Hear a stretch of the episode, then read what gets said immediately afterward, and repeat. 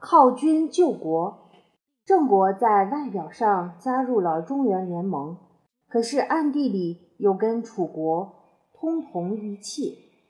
晋文公打算会合诸侯去征伐郑国。先轸说：“会合诸侯已经好几次了，征伐郑国，咱们自己的兵马也够了，何必再去麻烦别人呢？”晋文公说：“也好。”不过上回秦伯跟我约定有事儿一块儿出兵，这回倒不能不去请他。他就派使者去请秦穆公发兵。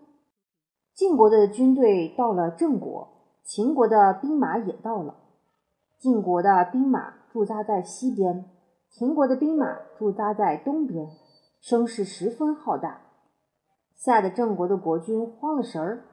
有人替他出主意。叫他派个能说会道的人去劝秦国退兵。秦穆公还真答应郑国单独讲和了，派副将齐子和另外两个将军在北门外留下两千人马保护着郑国，自己带着其余的兵马回去了。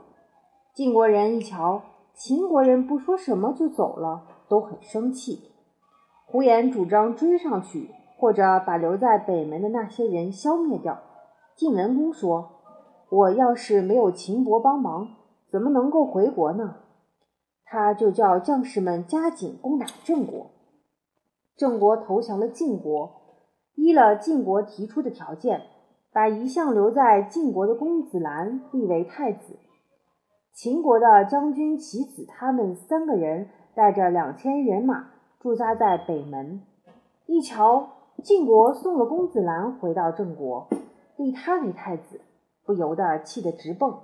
其子说：“主公为了郑国投降了咱们，才退兵回去，叫咱们保护着北门。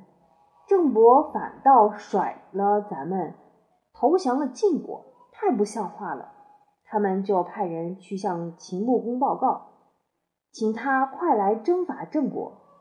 秦穆公听了齐子的报告，心里很不痛快。不过他还不好意思跟晋文公抓破脸，只好暂时忍着。后来听说晋国几个重要的人物，像胡衍、胡毛、魏抽都先后死了。秦穆公一想，晋国的老大臣已经是死的死，亡的亡。可秦国年轻的将军，就好比以后。春笋的长起来，后劲儿足，就打算接着晋国来做霸主。可是中原诸侯还是把秦国看作西方的戎族，正像把楚国看作南蛮子一样。秦穆公想，要做中原的霸主，就得打到中原去，老蹲在西北角上是不行的。那些个青年将军，像孟明视、西乞术、白乙丙等。也打算到中原去扩展势力。公元前六百二十八年，晋文公也死了。秦穆公不想错过机会，摩拳擦掌，要建立霸业了。可巧驻守郑国的棋子又来了个报告，说郑伯死了，公子兰做了国君。他只知道有晋国，不知道有秦国。晋侯重耳死去不多久，还没入殓呢。现在赶快发兵去来打郑国，晋国绝不会搁着国君的尸体来帮助郑国打仗的。请主公赶快发兵来，我们在这儿做内应，里外一夹攻，一定能把郑国灭了。秦穆公召集了大臣们，商议发兵去打郑国。老臣简书和百里奚尽力反对，他们说郑国和晋国都刚死了国君，我们不去调集。反倒趁火打劫去侵犯人家，这是不合理的。再说郑国离咱们这儿有一千多里地，尽管偷偷的行军，路很远，日子久长，能不让人家知道吗？就说打了个胜仗，我们又不能路远迢迢的去占领郑国的土地。要是打个败仗，损失可不小。好处小，损失大的事。还是不干为妙。秦穆公说：“咱们一向替晋国摇旗呐喊，做好了饭叫别人吃，人家可把咱们当做瘸腿驴跟马跑，一辈子赶不上人家。你们想想，可气不可气？现在重儿死了，难道咱们就这么没声没响的老躲在西边吗？他就拜孟明视为大将，西起树、白乙丙为副将，率领三百辆兵车去攻打郑国。大军出发那一天，简叔和百里奚送到东门外，对着秦国的军队哭着说：“真叫人心疼啊！我们瞧见你们出去，可瞧不见你们回来了。”西起树和白乙丙哥俩是简叔的儿子，他们瞧着父亲哭得那么难受，就说。您这么说，我们不去了。简叔说：“那可不行，咱们一向受着国君的重视，你们就是给人打死，也得尽你们的本分。”西起树说：“是，父亲还有什么吩咐，请直说吧。”简叔说：“你们这回出去，郑国倒无所谓，千万得留神晋国。崤山一带地形险恶，你们得多加小心，要不然。”我就得到那边收拾你们的尸骨了。孟明视听了，只觉得他父亲百里奚和简伯父怕得太过分了，哪儿真会有这样的事呢？秦国的军队在那年冬天动身，路过晋国的崤山和周天王都城的北门，倒没事儿。第二年初春，到了华国地界。正走着，前边有人拦住去路，说：“郑国的使臣求见。”前哨的士兵赶快通报了孟明视。孟明视大吃一惊：“莫非郑国已经知道我军来了吗？”他马上叫人去接见郑国的使臣，还亲自问他：“您贵姓？到这儿来干什么？”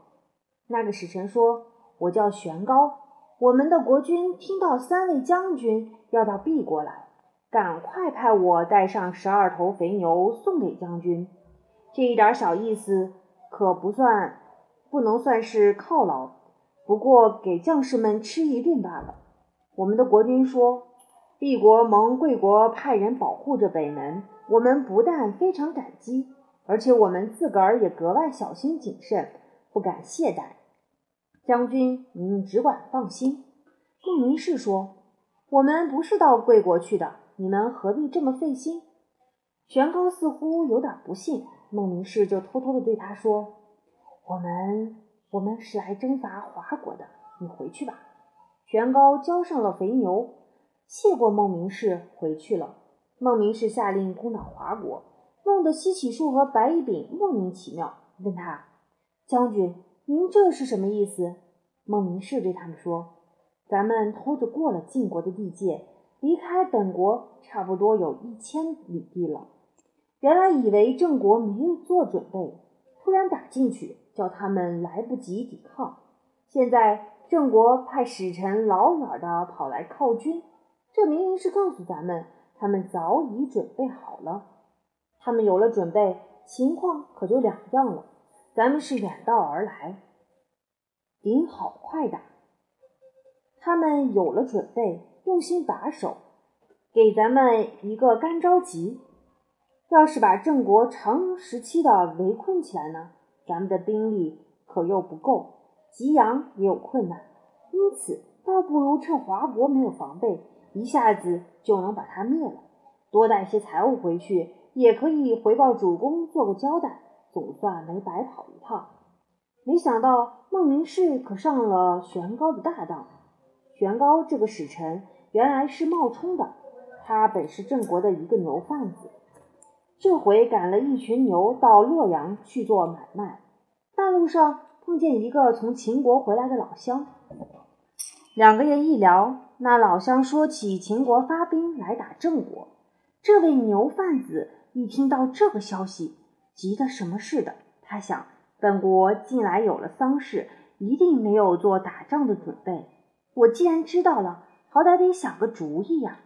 他一面派手下的人赶快回去通知国君，一面赶着牛群迎了上来。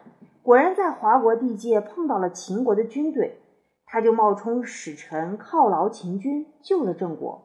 郑国的新军接到了商人玄高的警报，马上派人去探望棋子他们的动静。果然，他们正在那儿整理兵器、收拾行李，好像打算出发的样。郑伯派个大臣去对他们说：“诸位辛苦了，孟明氏的大军已经到了华国，你们怎么不跟他们一块儿去啊？”棋子他们听了大吃一惊，知道有人走漏了消息，只好厚着脸皮对付了几句，连夜逃走了。